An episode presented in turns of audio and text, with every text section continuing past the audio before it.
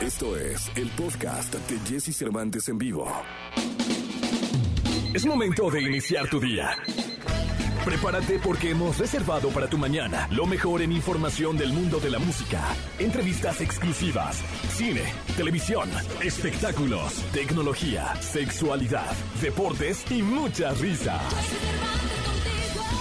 Deja que nuestro equipo de expertos colaboradores junto con Jesse Cervantes te demos los buenos días. Iniciamos. Buenos días, buenos días, buenos días, buenos días, buenos días, buenos días, buenos días, buenos días, buenos días, buenos días, buenos días, buenos días, buenos días, buenos días, buenos días, buenos días, buenos días. Muy buenos días. Gracias por estar en contacto con nosotros. Yo me llamo Jesse Cervantes y hoy es jueves 14 de octubre. Hoy, hoy tendremos en este programa a Silvia Olmedo para que pues eh, te quedes hasta las 10 de la mañana. Como cada jueves estará mi amigo el doctor César Lozano, los deportes con el querido Nico Romay y los espectáculos con Gil Gilillo, Gil Gilillo, Gil Gilín, el hombre espectáculo de México. También tendremos premios y muchas sorpresas para ti que te quedas escuchándonos hasta las 10 de la mañana, hora en que termina este programa. Vamos con una frase, me pareció muy interesante compartirla porque estoy ahora eh, metido en un, curso, un diplomado, ¿no? Eh, de marketing digital y estaban hablando de la innovación y de la creatividad, ¿no? Y de cómo trabaja la mente de las personas cuando pueden llegar a estar ante una idea que puede cambiarles la vida, ¿no? Y de cómo la mente de las personas realmente termina normando a las personas. Es decir, la mente te apaga, te prende, te confunde, eh, te hace avanzar. La, mente a ti te quita poder, te pone poder. La mente a ti te hace que triunfes o que estando muy cerca casi lo logres. Y hablando justo de la mente y de tus actividades diarias, eh, sacaron una frase de Ernest Rutherford que dice, y me pareció espectacular compartirlo, la frase dice, es una pena que la mente de la gente trabaje furiosamente y que ésta se detenga cuando llega a trabajar. ¿A cuántos de ustedes no les pasa que tienen que llegar a trabajar? O sea, no van a trabajar, tienen que ir a trabajar. Tengo que chambear. O sea, no voy a trabajar, tengo que trabajar. Tengo que llegar.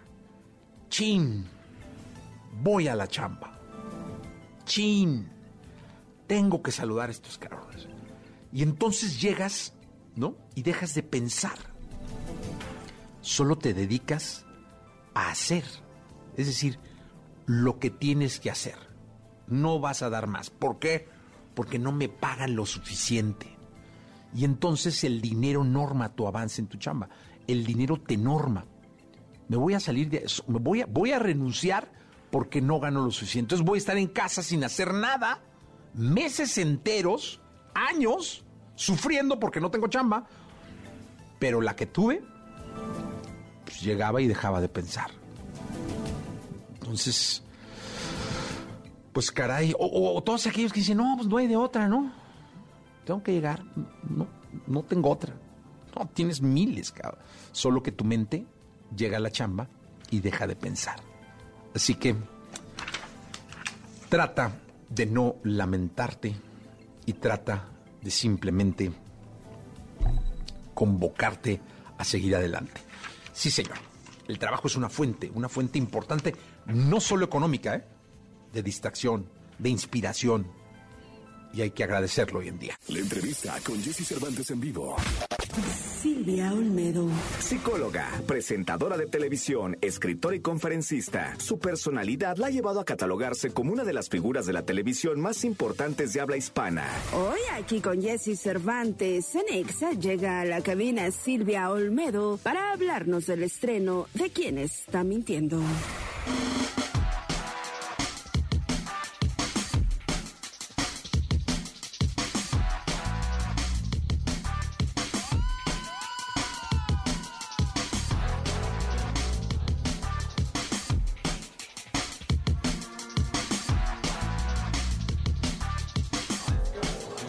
8 de la mañana, 40. Estábamos echando chisme, ¿eh? Fuera. Eh, Silvia, ¿cómo estás? Yo muy bien, muy contenta de estar contigo. La verdad es que bien. eh, Estás guapo. Ay, muchas gracias. Neta, sí, te vino bien. Así estás como zorro plateado guapo de estos hombres. Es que me duré pintando el pelo mucho tiempo, Silvia. Eh, yo tengo canas desde los treinta y tantos. Y por ese. Y me empezaron a salir las canas. Entonces una vez me vi y dije, oh, qué viejo. Y me pinté, me pinté años. Y ahora con la pandemia, ¡pum! Pues te da una onda brutal. Ah, pues muchas gracias. De verdad, me siento. Ya me, ya me avergonzaste. Estoy colorado, como dicen aquí.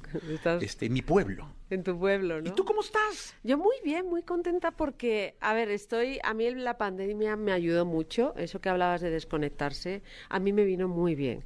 O sea, me conecté otra vez, me reconecté, me reprogramé, me reseteé y, y bueno, pues haciendo muchas cosas nuevas que me apetecía hacer en el campo de la psicología, como entrevistar a líderes de opiniones, de opinión, como dicen, chingones, así, Sí. en, en el- en este área.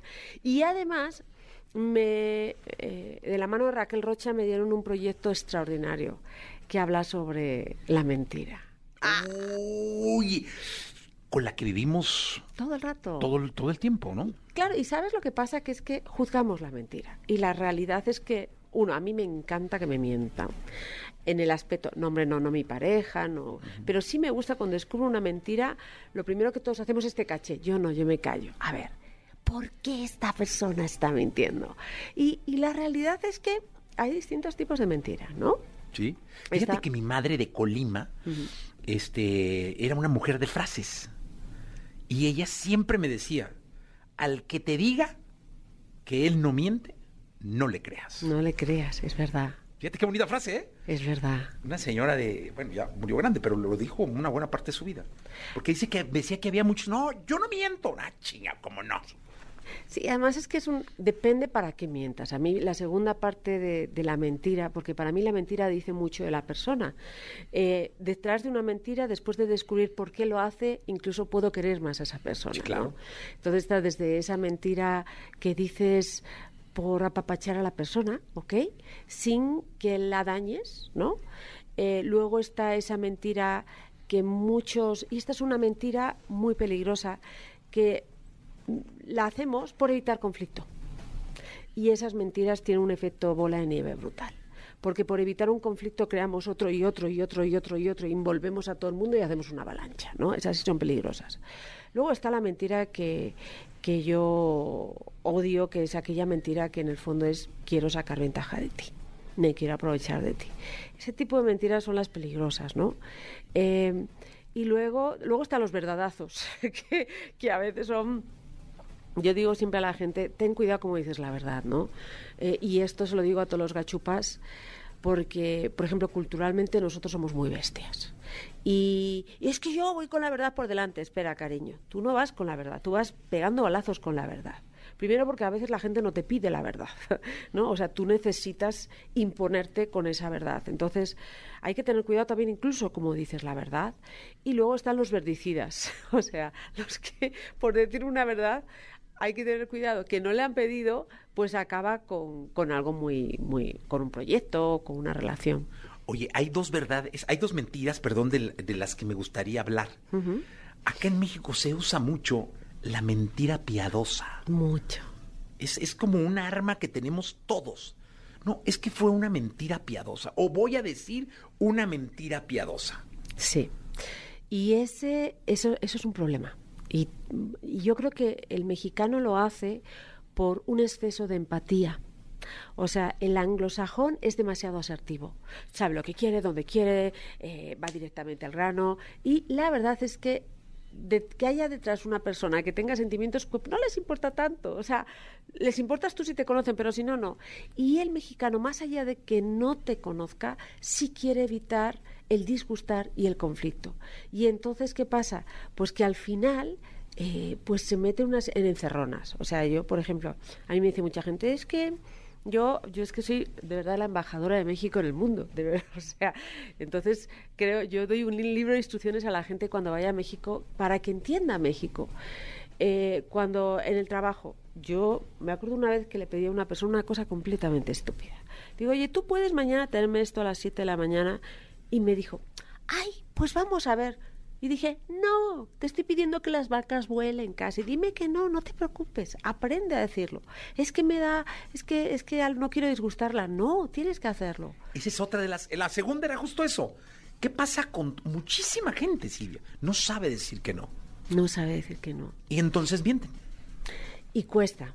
Y eso, en, en muchos casos, es un tema de autoestima, de seguridad, de miedo. En otros casos, ya te digo, por no, eh, por no disgustar. Yo tengo una mentira que yo amo y en México la amo. El mexicano yo está muy basado en el presente. Yo siempre digo que lo que te pasa en México en un día, en el mundo, en otro país, en Estados Unidos o en España, bueno, España no tanto, es un poco también mexicano. En el resto de Europa te pasa en un año. Es la es, es una persona de la hora de la hora. O sea, tú sales a la calle y no sabes lo que te va a pasar, te ves a alguien, está en una mesa de restaurante, vente a comer, va, y te pones, o sea, oye, ¿qué estás haciendo? No sé, cáele. Y estás a las, a las 11 de la noche y te pones, estás en pijamas, te, vistes y te vas directamente a, a la bohemiada, ¿no? Pero el problema es también eso, o sea, lo típico yo me acuerdo que me decían, oye, nos hablamos, ¿eh? Nos tenemos que ver y luego no te llaman, ¿no? Y, y es que, fíjate, no quiere decir que ya no te quieran ver no quiere decir que no te quieran, pero lo que quiere decir, en ese mismo presente en el que te vieron, sí te querían ver, sí querían decir eso, pero pasado ese presente, el siguiente día es otro presente que a veces borra el, el, día anterior. Entonces, cuando tú lo entiendes, no te lo tomas personal. Entonces, yo siempre lo que hago es, si nos hablamos, espera, yo te llamo. Y entonces les llamo y no hay problema. Pero es entender eso, o sea, ese nos hablamos no es una mentira, es para mí, eh, eh, en mi caso, con las relaciones que yo tengo, es sí tengo ganas de verte, quiero compartir contigo, pasémoslo bien, pero es que, es que ya a, la tarde siguiente ellos están viviendo ya una realidad completamente distinta. Oye, ¿cuál es la mejor mentira? La mejor mentira. A mí la de los niños. Porque te está diciendo sin decirte que tienen un problema. Por ejemplo, eh, el típico niño, y esto, esto los padres lo tienen que hacer muy bien, niño que se ausenta de la escuela. Lo primero que hacen las mamás, te caché, no fuiste a la escuela o llegaste tarde. Y eso es peligrosísimo, porque los niños con su mentira, eh, en algunos casos, ¿eh? porque también les encanta mentir, les encanta salirse con la suya. Cuando son niños están aprendiendo. puedes detectar muchas cosas verdaderamente graves o problemáticas. Si tú a un niño que sabes que no ha ido al colegio o a un niño que, llega tarde le dices, oye, pues yo tenía una amiguita que, que, ¿sabes? No iba al colegio. No iba al colegio y no se lo decía a su madre porque había una que le agarraba de las greñas, inmediatamente ese niño va a decir, a mí también me pasa. Entonces, yo siempre le digo a la gente, a ver, para, o sea, ¿qué quieres? ¿Quieres juzgar? Es lo que se hace en el programa. A mí me vale un pimiento al final quien haya mentido no es por qué miente. Y cuando esa persona lo que te está dando a través de esa mentira es una inseguridad, o incluso que le quieres caer bien, o eh, pues a puntos. Así te lo digo. Oye, y luego no te da la impresión, porque luego a mí me da la impresión Voy a poner solo dos ejemplos, ¿no? Oye, y lo que estás guapo y de zorro plateado es verdad. ¿eh? Ah, yo pensé que era mentira. No, no, no, de eso nada. Ya me la había comido. Si tienes más onda. Ah, Antes pues estabas más como más. Era un. Eh, más fresón. Sí, más fresón rockero, así, pero así como que. Ahorita ya soy como un señor grande, pero. No, no, no, no. ¿No? No, un, zorro plateado es otra onda. Otra, es, es, la combinación de una persona que tiene años, pero que tiene onda y es atractiva. Ay, o sea, es, es la antítesis del chaborruco. Ah, qué bueno. O sea, te lo digo, eso no. Me levantaste el ánimo. Pero es que es así, es que yo creo que sí es importante. Eh, o sea, la gente, hay mucha gente que quiere parecer mucho más joven y, ostras, si estás bien buena, por ejemplo, tienes un buen cuerpo y todo esto, pues la edad te, añade sabiduría. Sí. Entonces. Ahí voy. Échamela. Me da la impresión de que en Instagram y en Facebook todo es mentira. Es decir, las fotos tienen filtros y filtros y filtros y filtros, sonrisas, eh, ambientes que luego no son las que corresponden a la gente que están detrás. ¿Cómo podríamos o deberíamos interpretar esto? Completamente. Es todo mentira. Hoy yo vengo de verdad porque yo no sabía que había cámaras y no llevo maquillaje, entonces espero no, asustar a la audiencia, gracias a los sombreros me los tapo. Eh, es un problema. Es un problema y además está teniendo un efecto boomerang. O sea, lo contrario que lo que la gente quiere conseguir es que es alegría y, y, de alguna también hay mucho bragging ¿eh? y empoderar a la gente y todo esto lo que ha conseguido es aumentar la tasa de depresión simplemente por esto cuando tú a una persona que tiene depresión y la depresión es una enfermedad, yo siempre lo digo, entonces, y es una enfermedad en el que si no se trata, uno de los principales problemas es que causa suicidios. Así yo lo digo. Entonces, cuando tú tienes un catarro y tú me ofreces un platillo divino de comida, te voy a decir, es que no me vas a ver a nada. Y tú no me vas a decir, pero cómetelo. Pues es que sabes que no me vas a ver a nada. Cuando una persona tiene depresión y la constantemente la estás aporreando con información de cómo ser feliz, como si la felicidad fuera así como el máximo. Eh, si no eres feliz es porque no quieres. Si no has conseguido esto es porque no te trabajas lo suficiente. Si no tienes esta cara divina de la muerte es... Entonces, ¿qué pasa? Pues le estás diciendo a esa persona que algo le que le hace sentir mal porque él no puede saborear la vida o ella. Y eso le lleva a que esa sensación de tristeza sea mayor. Entonces, eso es uno. O sea, es terrible para la gente que está deprimida. Luego también es terrible para lo que estamos para la gente joven. O sea, ay, este, este, yo qué sé, yo es que no puedo ya. O sea, a mí me irrita esos empoderadores, ¿no? Eh, que te, motivan y te llevan al 500 por hora. Sí, te motiva, lo escuchas, lo ves y dices, joder, yo puedo hacer todo. Acabas el post y ya se te va. O sea, son gente que te llevan a, una motivación del 500 por hora, pero no te dan herramientas y es como llevar un carro a 500 y luego ¿qué pasa? Sin volante, ¿qué pasa? Madrazo. Ahí está. Entonces, ¿qué pasa? El poder de la palabra está desapareciendo. Y eso es un problema. El poder del peso como alguien que te dice algo. O sea, y yo te lo digo, o sea, yo llevo ya, yo soy psicólogo, doctor en psicología y todo, todo eso. Ojo, que yo no me dedico a la clínica porque para ser clínico hay que dedicarse. O sea, si tienes a una persona que es, hace, es un profesional del, del Instagram, profesional, ¿no? que ponga algunos posts, y luego se dedica a la clínica, ya se está ganando la confianza del paciente de una manera errónea, ¿no?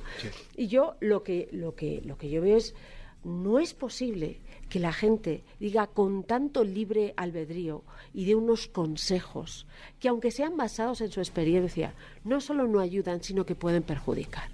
¿No? Entonces a mí yo me acuerdo de me decir, es que tú a ti te falta te falta como más gancho, ¿eh? ¿Por qué no? ¿Por qué no? Pues es que no voy a prometer algo que sé que no sucede.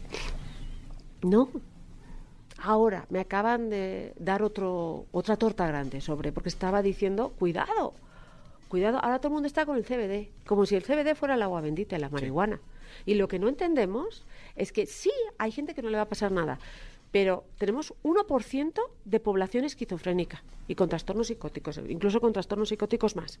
Bueno, pero lo que no sabemos es que el 10% de nosotros somos vulnerables a eso. ¿Y qué puede encender esa, esa, esa, esa lumbre, ese fuego?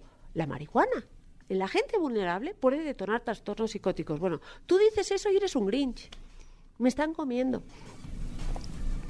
Me están comiendo. Vamos a tener una epidemia de trastornos psicóticos, te lo digo.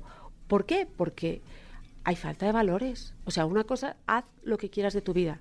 Yo soy una persona que he hecho casi todo y con responsabilidad, pero conociendo las consecuencias. Pero esa, eh, eso que estamos haciendo, eso también es mentir. Sí, claro. Eso es una mentira y esa es una mentira que a mí me disgusta, porque estamos mintiendo a los más jóvenes, a los más vulnerables.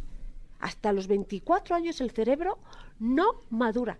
Meter drogas en tu cuerpo hace que ese cerebro se vea implantado y muy negativamente. Y además es el día a día, ¿no? Que es que, es, el día a día es una mentira.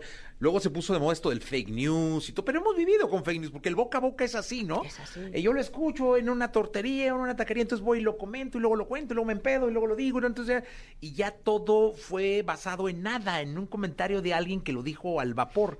Pero así hemos vivido. Sí, ¿No? Es la teoría del chisme, ¿no? Exacto. O sea, tú le sueltas a alguien, me han dicho que ella estaba borracha y cuando te vuelve el chisme y te dicen, me acabo de enterar que se acaba de tirar a todos y estuvo, se desnudó, ahí ya sabes que tu chisme ha funcionado, porque cada uno le ha customizado algo, ¿no? Y al final has acabado con la credibilidad de lo que para mí es lo más importante de tu persona. Oye, pues qué concepto te traes, eh? De verdad, eh, cuéntale al público, ¿es unicable? Es unicable, es a las diez y media los eh, miércoles y lo que voy a hacer después, de, de a partir del próximo miércoles, es hacer vivos para que la gente entienda, porque en una hora no da tiempo, qué hay detrás de esa persona que mintió, porque en, en tele es pa, pa, pa, pa, pa, pa, pa, y yo me quedo con las ganas de decir más, pero tendría que ser cuatro horas. En cambio, las redes sociales, que son un regalo divino también para hacer cosas muy buenas, pues voy a hacerlo en mi Instagram también después, todos los miércoles, después de las diez y media del, del, de- del programa, voy a hacer un vídeo explicando qué hay detrás de esas mentiras. Pues qué interesante.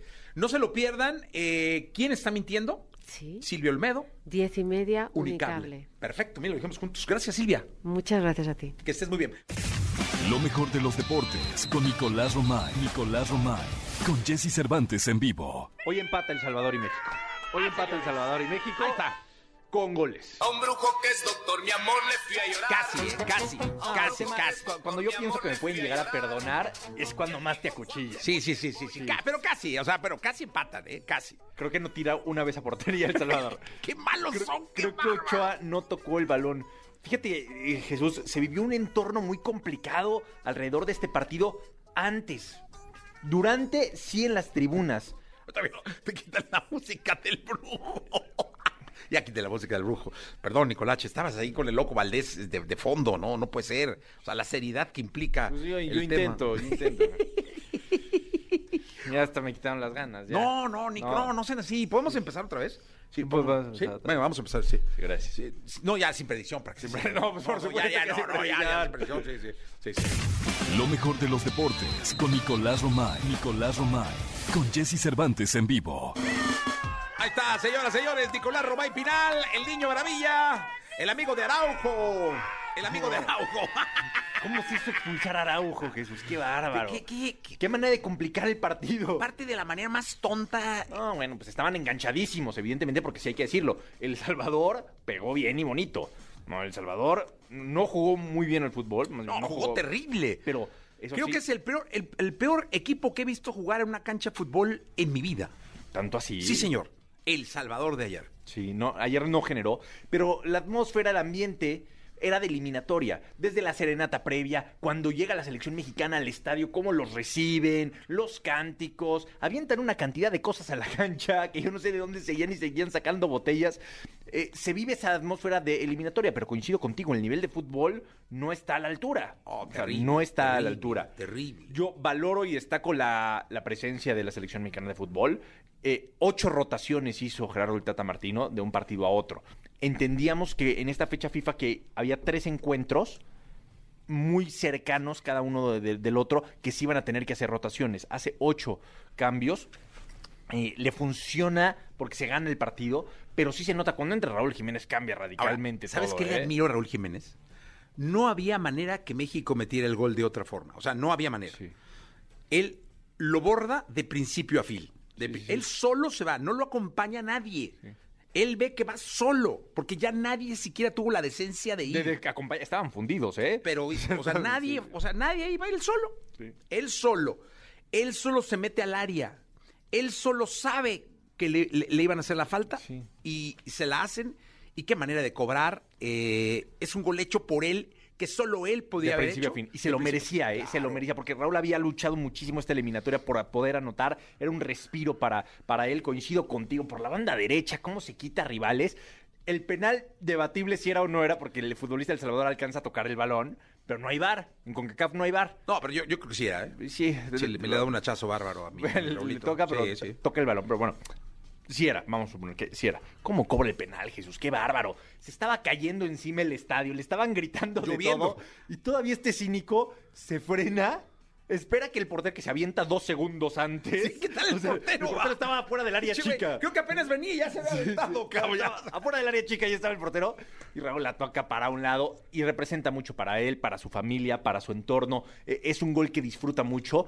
Eh, los penales eh, es- son como el sello de Raúl, ¿no? Entonces, que haya metido así su gol de regreso con selección nacional significa mucho para, para Jiménez, que aparte tiene una actitud brutal, porque cuando le dicen, oye, va a ir Funes Mori de titular, Raúl dice, va, o sea, aquí estamos para sumar, venga, lo importante es el equipo. Lo abrazó bien Y cuando sale sí, Funes y, al todo final bien. demuestra con, con, eh, capacidad que pues, él es el bueno. O sea, él dice, tranquilos todos, que yo cuando entro sé que marco la diferencia. Entonces, creo que es un mensaje para el Tata Martino decir, aquí no, no hay grilla, yo no te voy a estar diciendo que por qué me sacas. No, simple y sencillamente los minutos, muchos o pocos que me des, te voy a demostrar que soy el delantero de la selección mexicana de fútbol y que no me tienes que cambiar, ¿no? Entonces, ojalá que Gerardo Martino, que tu Tata Martino, haya entendido que es Raúl y 10 más. O sea, Sí, que el, no. el mensaje es Raúl y 10 más. Es un mensaje claro. Ahora vienen dos partidos eh, contra. Canadá. De visita. Sí. Vamos a, a Canadá. A Canadá y Estados Unidos. ¿Dónde se juega en Canadá, eh? En Edmonton. Ah, es que bien, si pues, jugaba en Toronto, mandaba yo a Lupita, la, una amiga que tenemos allá, y, y organizábamos porras de México, pum, pum, pum. Pero no, no. No, Canadá está buscando ese lugar donde sea muy complicado, donde la Edmonton. temperatura no ayude, Ay, ay, eh, donde sea difícil, como lo tiene Estados Unidos con Columbus, por ejemplo. Entonces quieren poner a la selección en una situación muy complicada. ¿Dónde hay más redneck? Ahí hacemos. Al final, todo se está enfocando y se está encaminando, Jesús, a que califique México, Estados Unidos y Canadá. Sí, sí, ¿No? esperamos que así sea. Eh, Por y, allá va. y aquí estamos encaminadísimos, mi querido Rico, te lo quiero decir, con mucho cariño además, mucho cariño, a ir a Qatar todos, ¿verdad, chicos? Sí, ahí estamos todos. Este, ole, ole, ole, Nico, Nico, por favor, una porrita para Claro. Metan allá a Nico, sí, sí, a Joe también, métalo a, al señor Elías Ayud, échale una porra o a ir algo. a Qatar, Sí, sí, estamos, no todos, todos, vamos todos. Elías también ya, eh, ya tenemos eh, programada la, la tercera vacuna, todo. Oye, vi, vi que trajo tortas de chilaquiles Elías ahorita, ¿eh? No, Sí. no vienen las tortas de, vienen para acá. Ah, ¿sí? Sí. No, es que lo vi con unas bolsas así de celofán. Ah, Y- vete a saber qué Le pregunté, ¿qué este traes ahí? Y me dice, aguas. Y, ay, El vato, aguas. Según yo trago tortas de chilaquiles, pero como nada más traía dos, aguas, me dice. Ah, Jesús. Es momento de reír. Es el momento del humor con El Costeño. Estas relaciones de ahora son puras infidelidades. Ay, Dios mío. Yo por eso prefiero ser el amante. Así no engaño a nadie. Yo soy Javier Carranza, el costeño, con el gusto de saludarlos, deseándoles que la estén pasando muy bien. Conciencia, es lo que les deseo este día jueves. Mucha conciencia. Yo no deseo que le vaya bien. A la gente le tendrá que ir como le tenga que ir. Hagámonos, hagámonos conscientes, oiga, conscientes. Una vez un amigo terapeuta muy querido me decía, se vale ser como quiera ser. Se vale ser ladrón, se vale ser un pillo, se vale ser eh, un pirujo, se vale ser lo que tú quieras. Nada más carga con la consecuencia. Y otro amigo terapeuta, que no era el mismo, me dijo, yo quiero corregir esa plana. Se vale ser lo que tú quieras ser, nada más que con conciencia. Oiga, y eso me hizo mucho sentido a un cuento budista que encontré y se los quiero compartir porque es muy simpático. No es de carcajada loca, pero seguramente usted va a esbozar una sonrisa ahí donde está escuchando. Resulta ser que un ladrón fue a ver a Buda y le dijo, oye Buda, yo quiero seguir siendo ladrón, primo, me gusta ser ladrón.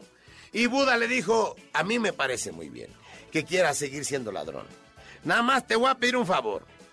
Cada vez que vayas a cometer un robo, un hurto, dilo en voz alta. Y entonces este compa iba pasando por una casa y empezó a forzar la chapa de la puerta de la entrada. Diciendo en voz alta, estoy forzando una chapa de una puerta de una casa que no es mía. Estoy adentro de una casa que no es mía. Estoy tomando cosas de esta casa que no son mías. Estoy saliendo de esta casa con estas cosas que no son mías. Estoy vendiendo en el mercado negro estas cosas de la casa que robé que no son mías. De pronto el ladrón fue a buscar a Buda y le dijo, ¿sabes qué, Brody? No manches. Me has arruinado. ¿Pero por qué te has arruinado? ¿No estás robando? Sí estoy robando, nada más que ahora ya me hice consciente.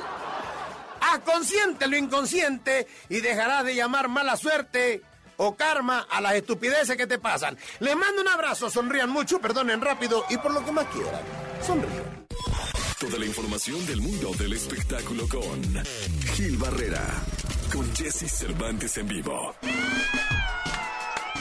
Señores, aplauso de pie para recibir al hombre espectáculo de México, El querido Gilgilillo, Gilgilillo, Gilgilín, que está con nosotros eh, y al cual saludamos, mi querido Gilgilillo. ¿Cómo estás, mi Jessy? Buenos días. Buenos días, buenos ¿Ya días. te recuperaste de las escaleras? No, hombre, es que bajé al baño y sí, la, la subidita está Sí, cañona. Bien pesado, mano. Ya ahí yo ya dejé Sí. dos, pulmo- dos pulmones chiflé, más que ni sabía te- que te- tenía. Yo estaba en la oficina y Sí, pasaste y, y te chicó así. Eh, sí, pero, Pero pensé, no, que, no. pensé que el silbidito lo traía yo, entonces...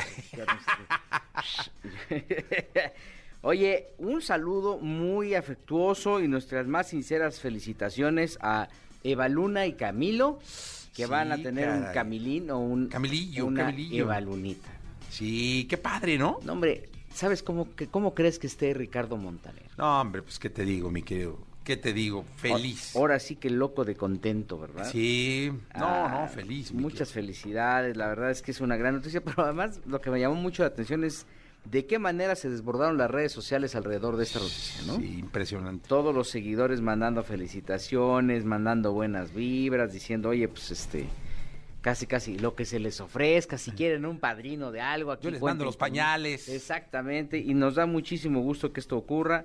Eh, la verdad es que sí hay una, eh, pues, siempre, ¿no? El saber que llega un bebé siempre es bueno para todos, ¿no? Sí. Entre eso y que viene Coldplay, Oye, ¿qué tal? Me mandó oye, el señor de la torre, lo de lo de Coldplay, está espectacular, querido Gilgilillo, Gilgilillo, Gilgilín. 3 de abril. 3 de abril, sí, sí, sí. Sí, sí, sí, sí. No, no, no. Ahí sí, este, pues qué buena onda, ¿eh? Estamos llenos de buenas noticias, mi querido Jess. Fíjate, los conciertos en México estarán a la venta al público el jueves 21 de octubre. La preventa exclusiva para tarjetavientes City Banamex inicia el 19 de octubre a las 11 de la mañana.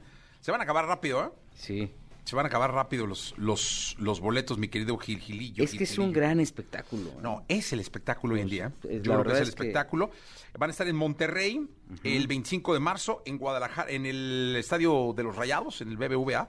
Luego en el de las Chivas en Guadalajara, en el Akron, el eh, 29 de marzo. Sí. Y en el Foro Sol el 3 de abril. Sí, sí, sí. 25, 29 y 3 de abril. Ya después ya se van que a Santa Clara, ¿no? A. California, después se van a Los Ángeles. Este, y la verdad es que es uno de los, como bien dices, es el espectáculo. Creo que son de estos cuates que tienen que, de estos shows que se tienen que ver, ¿no? Porque siempre traen innovación, siempre traen algo diferente y le invierten, ¿no? Sí, no, no, no. Yo no. me acuerdo que fui a uno en el Foro Sol, en donde te daban unos eh, brazaletes, no sé si viste. si Ah, fuiste a sí, show. no, no, no, no, Los claro. prendían en la noche, o sea, eh, durante el show, pues era el show de luces del, del, de- de- de- del- el show más, lo más importante del espectáculo, aparte de la música, eran las luces que traía el público. Que tú generabas, o sea, tú eres parte del espectáculo. Sí, sí, sí. No faltaba ningún otro, este, uno que otro gandalla que se llevó el brazalete. Ah, que pensando decía, que le iba a aprender en su cantón, ¿va? no les van a servir, no les van a servir. Ya iban de- necios ahí guardándolo porque afuera era un ejercicio cívico también, porque afuera, a, a la salida del, del foro había unos cuates con unas bolsotas, entonces decían, ve, ya, échenlos ahí y ya, porque ni les van a servir, ¿no? Y llegaban a su cantón, se iban a los tacos, se ponían bien borrachos. Exacto, Y saliendo del torito, exacto. ay, no prendió, no, No, prende, ya no prende esto. Ha de ser la pila. Exactamente. Pero era una cosa impresionante. La verdad es que eh, qué bueno porque esto, insistimos, reactiva la industria del entretenimiento, ¿no? Ya lo han estado haciendo paulatinamente, pero ya anunciar y destapar estas fechas así a todo lo que va, pues este, está Es impresionante. eh, Music eh, of the Spheres World Tour. Y es impresionante que venga, que venga a México. Eh, comienza el 18 de marzo en un concierto en Costa Rica. Sí, en San José y termina en, en Río de Janeiro. Ah, qué chulo también verlo en Río ahí con, con tus caipiriñas, con, con este, imagínate qué chulada, ¿no? Te vas a la playita temprano, ves ahí en Copacabana todas las este, bendiciones, ¿no? Mujeres guapas y después ya terminas en Río. No, hombre. Río de Janeiro. Vamos a ir, ¿no? Sí, pues ya cuando menos al, al, al, lac- al lacro, ¿no? Ahí, Sí, ahí con el querido Charlie. Sí, no, ahí sí, fíjate que ahí... Oye, qué, qué bien hacen las cosas en Guadalajara en materia de conciertos, ¿no? Sí, la verdad es que sí. O sea, creo que Jalisco sí está... se duermen y va a estar más arriba que, que lo que están haciendo aquí, ¿eh? Pues la verdad es que sí lo están haciendo muy bien allá. Hoy justamente el Auditorio Nacional convoca, está convocando a los medios de comunicación porque ya también pues ya dará como el cerrojazo inicial o más bien el arranque formal de toda su temporada de conciertos, este con todas las medidas de prevención van a estar comunicando qué es lo que están haciendo alrededor de esta situación y la verdad es que también pues todo el mundo está como muy contento, estarán pues prácticamente las cabezas del auditorio eh, en esta reunión hoy al por ahí de las 11 de la mañana. Este, y bueno, pues qué bueno porque habla, insisto, de la reactivación de la industria que fue quizá la más golpeada eh, en materia económica durante la pandemia, ¿no? Sí. Pues mira, qué, qué bueno. La verdad es que es un suspiro y una carga de oxígeno bárbaro para todos los que hemos disfrutado conciertos toda la vida y que tenemos Sí. ya, pues vamos por los dos años casi, Exactamente. Gilillo, ¿eh? Y ahora dices, qué ganas de estar en un concierto, ¿no? De- Sí. No importa, aunque sea de... Los temerarios van a hacer gira. No importa, aunque sean los temerarios. ¿no? Fíjate que sí, los temerarios van, van a reactivarse y ya, ya van a empezar una gira en Estados Unidos como de reencuentro, Sí. aunque pues ellos pusieron un Pot- punto final a su carrera, ¿no? Ajá. No se, pelea- se pelearon, cada quien agarró por su lado, pero... Lle- Llegó el Book y les puso el ejemplo. Exactamente, y dijeron, ah, yo- pero fíjate que a mí, a mí en algún momento Adolfo Ángel me comentó antes de la pandemia que estaban este, como muy interesados en, en regresar. De hecho, que ya estaban eh, con, posibilidades de regresar. Este, se atraviesa la pandemia, ¿no? Ahora, el trabajo de Temerarios yo creo que es un poquito más eh, fuerte, ¿no? Que, que pudo haber hecho los Bookies, porque los Bookies traía, trae todo un plan este, de, de- de- de exposición. Y bueno, pues este ahora Adolfo Ángel ya también está anunciando que en cualquier momento los temerarios empezarán en Estados Unidos y terminarán aquí en México. Pues mira, le- les va a ir muy bien seguramente también. Son una, una agrupación que hicieron una época en este país. Sí, sí, sí, pues prácticamente los precursores del movimiento grupero, ¿no? Porque no, eh, no era el género regional. Y bueno, pues este, a ver cómo les va. Lo que sí también te habla es de un vacío dentro de la música, ¿eh? Porque aunque pues, aparezcan que, que él firme haciendo covers, ¿no? Sí, y sí. Que otro haciendo lo mismo, este, el hecho de que regresen estas corrientes eh, o estas, eh, estas agrupaciones que no son corrientes, este, pues te habla de que también no hay como mucho movimiento y que el urbano sigue teniendo ahí un peso importante. Importante, ¿no? sí. Entonces, mira, podemos dormir tranquilos. Por lo pronto, hoy sí nos podemos desayunar una guajolota o algo, mi querido Jesse, porque ya sabemos, mira, primero... Yo, yo sabes de qué traigo antojo, pero brutal. Aparte de los tacos al pastor, ya, ya me he echado varios, de, de una que tú siempre me has hablado de, de ellas, de una torta de chilaquil. Nunca la he probado en mi vida. ¿Cómo, mi Jesse? Nunca en mi vida me he comido una de torta de chilaquil. confianza. Mira, que la maña- mañana la productora va a traernos ¿Sí? a todos. Sí, no, Sí, va a traer. ¿Sí? ¿De veras? Sí, sí, sí. Me- Es- esos ojillos de... Me de- está, me está diciendo ¿Hoy? ahorita por el Ah, chícharo pues hoy. aquí. Me está diciendo aquí. por- No te van a tocar. No, no, pero me la puedo guardar, me la puedo guardar, no hay ningún problema. Este... Oye, entonces tenemos varias, varias noticias para, para que no se nos vaya el hambre. Camilo y, y Eva Luna van a ser eh, papás. Viene Coldplay, inicia la gira de los temerarios. ¿Qué más nos puede faltar, Jesse? ¿Qué más? Sí, no, con eso Ya, estamos, Con Vigilio. eso somos felices. Con eso tenemos... Nos falta un corte comercial, nada más. Ah, pues mira. ¿Eh? Y, y cobrar porque ya se nos acabó la quincena. Ya... Pues ya que estábamos casi, ¿no? No, pues Ah, pero mañana, de hecho la de mañana ya se acabó. No, hombre, Gilillo, es que la tanda, pero me toca la tanda. Te eh. toca la tanda. Ah, no, cierto. La señora no me quiso meter a su tanda. Lady Tandas. No, la Lady Tandas no me quiso meter No te quiso meter. a su tanda. 731. Así han de ser los, este, los, los, Los an- cobros. los antecedentes. Porque siempre podemos ser mejores. César Lozano en Jesse Cervantes en vivo. Bien, son las 8 de la mañana, 8 de la mañana con eh, eh, 12 minutos aquí en XFM y pues voy a darle un abrazo y mi mejor cariño al doctor César Lozano. Bienvenido, amigo.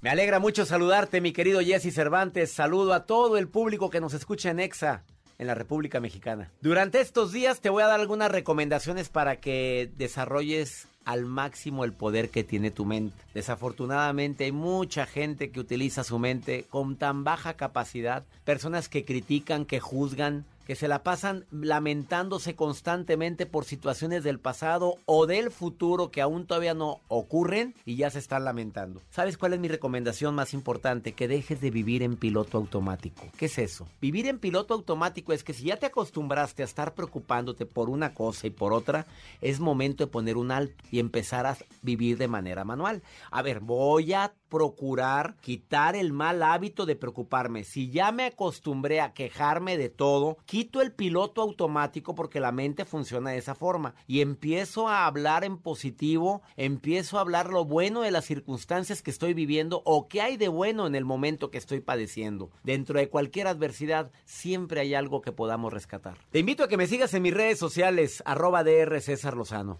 ¡Ánimo! Hasta la próxima. La entrevista con Jesse Cervantes en vivo. Adrián Uribe. Actor, conductor y comediante mexicano, con una trayectoria inigualable, su carrera incluye teatro, cine y televisión. Sus icónicos personajes han logrado ser queridos por miles, convirtiéndose en uno de los actores más representativos, conocidos e influyentes de nuestro país. Y es por eso que hoy con Jesse Cervantes en Exa nos enlazamos con el actor para platicar de este gran proyecto. Un placer tener en vivo en este programa a uno de los actores de los, y cuando digo actor, digo actor del entretenimiento más importantes que tiene este país. ¿Por qué? Porque yo soy un convencido que el arte tiene que llegar por muchas formas y este hombre actúa, conduce, maneja la comedia, el drama, como se le da la gana. Mucho trabajo detrás y hoy lo vemos en la conducción brillar como siempre. Adrián Uribe, qué, qué gusto tenerte acá. Hola, mi querido Jesse, ¿cómo estás? Qué gustazo saludarte gracias por recibirme, eh, por abrirme un espacio en tu, en tu programa. Y bueno, pues, ¿qué te digo? Feliz. Gracias, qué bonita presentación. No, hombre, más te mereces, mi querido Adrián, porque sé todo el trabajo que, que, ha- que has invertido en, en preparación y en llevar una carrera extraordinaria como la que llevas. Cuéntanos de este, de este reto que hoy te tiene en pantalla de millones en los domingos en pues, el foro más importante que tiene la televisión y el entretenimiento, que es eh, Las Estrellas. Y sí, y el, el horario más importante, ¿no? El prime time de los domingos, donde estoy muy contento porque creo que con este programa nuevamente la familia se volvió a reunir como, como en, en nuestras épocas, ¿no? Que se reunía para ver los programas todos en familia ahorita con tantas, eh, pues, eh, con tantas ofertas, con tantas opciones de plataformas, celular, dispositivos, este, de todo, ¿no? YouTube, eh, eh, todo lo que hay y, que, que la familia se vuelve a reunir a ver el mismo programa, ¿no? Un show. Es como, yo, yo veo que, que ¿Quién es la máscara? Es como, como una gran fiesta, como una como un gran desfile, ¿sabes? Donde los niños les, encanta porque hay personajes fantásticos, maravillosos, los adultos están viendo a ver qué celebridad está escondida detrás de la máscara. Entonces, creo que a, a todo tipo de públicos te- te- los entretiene. Y bueno, a mí de repente, eh, como sabes, estuve yo en, en la primera temporada eh, como, como investigador. En la segunda temporada me volvieron, obviamente, a, a invitar, pero pues yo decidí no estar por, eh, estaba embarazada mi mujer y el nacimiento de mi bebé, entonces tomé la decisión de no estar. Y ahora me hablan y pues se supone que me había invitado eh, Miguel Ángel Fox, el productor, como, como investigador nuevamente, pero resulta que Omar Chaparro, pues a la mera hora eh, se le complicaba problemas de agenda, el ser el conductor, y pues un día me habla mi manager Nadir Asís, tu amigo, Hermano. tu hermano, este, y me dice, voy a, ce- a- a cenar con Fox, sale de cenar con Fox y me dice, eres el nuevo conductor de la máscara. Y yo, ¿qué? ¿Cómo que no, conductor? Pues yo iba de investigador, sí, pero es que mire, y ya me, me platicó que había opción y que de que a lo mejor eh, se abrió el espacio. Y bueno, feliz porque regreso a un programa donde me siento en casa, ¿no? Que ya estuve ahora desde el otro lado, ¿no? Como conductor. Y te voy a decir algo, estoy feliz porque yo creo que todas las oportunidades siempre se, se, se presentan en el momento indicado y, y ahorita feliz con el resultado, feliz con el rating que obtuvimos, eh, pues uno de los inicios más, eh, más exitosos en los últimos 10 años de cualquier programa de entretenimiento, feliz de, re- de estar en un programa que acaba de estar nominado a los Emmy, ¿no? Eh, pues con todos los programas de- del mundo, ¿no? Eh, de entretenimiento y bueno, pues qué maravilla llegar a un lugar tan arropado y con una eh, producción impresionante y con unos compañeros increíbles, ¿no? Ahora con, bueno, con Carlos Rivera, que ya había estado yo y Yuri, pero ahora con Juan Pazurita, que a mí no me había tocado estar, y con Mónica Huarte, que, que también es, es, es nueva investigadora. Y, y, bueno, ¿qué te puedo decir? Feliz por esta oportunidad que se me presentó y, y feliz de cómo nos está yendo. Oye, pero esto habla del compromiso que debe tener alguien con las oportunidades. Porque tú habías estado como investigador, pero cuando me imagino que llegan y te dicen, vas de conductor, eh, la reflexión es, es un reto diferente, pero además traigo ya las tablas, la preparación y todo, ¿no? Sí, por supuesto. Como dicen, este, no, no, no hay suerte, no dicen que hay que la suerte es estar preparado para cuando se te presenta una buena oportunidad, ¿no? Pero aún así no te creas, siempre el, el miedito, ¿no? La, la, la, duda, ¿no? De, este, pues si quieres voy de conductor, oye, pero está como opción, digo, de, investigador, pero está como opción ser conductor. Pues bueno, este, ¿sabes? Porque aparte, pues la vara que dejó Omar lo, lo hacía estupendamente bien cuando hacemos el trabajo Omar, y era así como de, híjole, siempre va a haber comparaciones cuando entras en lugar de otra persona, pero mira, yo ya estoy, ya estoy curado de espantos en eso, ¿no? Ya me ha tocado de repente eh, conducir programas que ya habían estado con otras personas y, y, de repente me toca a mí conducirlos, y a mí me gusta, soy una persona de retos y, yo creo que en la vida hay que arriesgarse también para, venía yo de estar conduciendo los últimos años con, con mi personaje del Víctor, el Mexicanos, Minuto para ganar VIP, y, yo dije, es una gran oportunidad para estar yo sin el escudo ¿no? del Víctor y, hacerlo como, como yo. Y entonces, la verdad es que estoy feliz. Oye, y usted, en este, bueno, los investigadores no, pero en tu caso, tampoco tú sabes quién está detrás de la máscara. No, y créeme que es horrible porque eh, yo estando al lado de ellos, pues tengo así como que casi, casi, antes lo tenía, los tenía, los tienes alejados y es más complicado. Aquí tienes la ventaja de que los estás escuchando más cerquita, la voz, este, híjole, y entonces te quiere salir el, se me quiere salir el investigador que llevo dentro y es como de, yo conozco esa voz, ¿quién será? Pero pues obviamente yo estoy ahorita enfocado para ser el conductor y, y la verdad es que me la paso muy bien, me siento, sabes, como pez en el agua. Eh, me preguntaba la otra vez en la conferencia de prensa un periodista eh, que, disfrutaba más o qué me gusta más, si ser investigador o ser conductor. Y la verdad, disfrutaba también ser eh, investigador, pero me gusta mucho más conducir porque, porque me siento libre, porque, porque de investigador me sentía como perrito amarrado, ¿sabes? Eh, entonces, como que tienes que controlarte mucho, tienes que dosificarte, tienes que tener mucha conciencia de los demás compañeros porque pues son cuatro investigadores y no te puedes comer el pastel tú solo. Entonces, y como conductor, pues me siento, me siento libre, ¿sabes? Entonces está increíble, sobre todo cuando ya has hecho conducción, como en mi caso, y de repente estar sentado, pues te gana el conductor, ¿no? Entonces está bien padre, la verdad es que qué bueno que se me presentó la oportunidad. Mira, yo creo que cuando haces con amor y, y, al 100 un proyecto, pues el resultado tiene que llegar por añadidura, ¿no? Entonces, sin pensar en eso, ¿no? No, no es el objetivo como tal, pero siempre es bonito que, pues, que, que le vaya bien un proyecto en donde estás, ¿no? No, y aparte el resultado ha sido espectacular y lo seguirá siendo. Adrián, eh, ¿qué viene después de esto? Porque viene, me imagino que vas a salir de un éxito impresionante en televisión y hay que ser muy estratégico en la planeación. Totalmente, totalmente. Este, ahorita fíjate que estoy preparando la estreno de una película, eh, una película que va a salir el, el 14 de febrero en cines, que se llama Infelices para siempre. Una comedia romántica de acción muy padre, eh, al lado de Consuelo Duval, que pues imagínate tantos años de conocer hace 20 años eh, en televisión y ahora por primera vez protagonizando los dos una, una historia muy linda, muy padre, muy bien hecha, una película de primer nivel con una gran fotografía.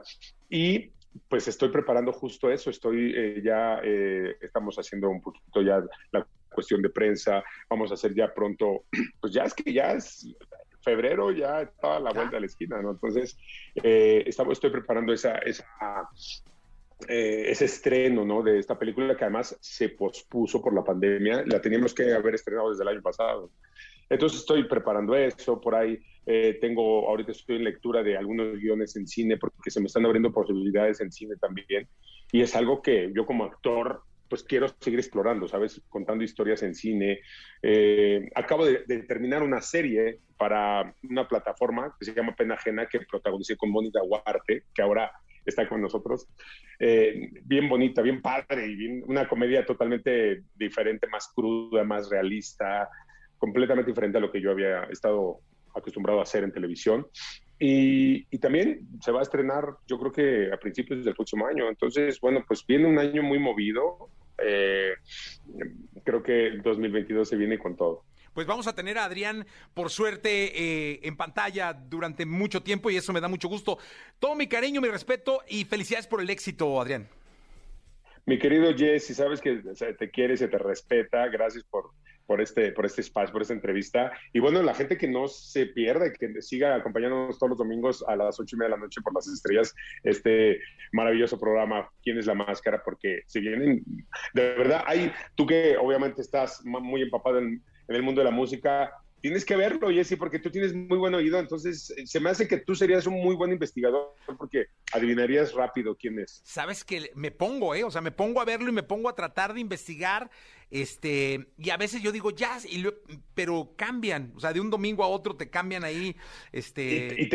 exacto, y los estilos, de repente ves, sí, aún es como si eh, de repente... Eh, Cristian Nodal le estuviera cantando un reggaetón y que dices, no, pues no, no es, no es Cristian Nodal, porque te cambian los géneros y les hacen ciertos arreglitos para que despisten un poquito, si no sería a veces muy sencillo de adivinar. Entonces, eso es lo padre, que todos están en la casa viendo, a, ver, escucha, mira, abuelita, mamá, este, los hijos, o sea, eso es lo lindo de este programa. Entonces, pues que la gente lo siga, nos siga acompañando, porque cada vez se va a poner mejor. Oye, Adrián, ya para, ya para terminar, si fueras personaje, ¿qué, te gustaría ser? Em, fíjate que si fuera personaje, es que está, está buena esa pregunta, me gustaría ser... Em, sirena, no. Em,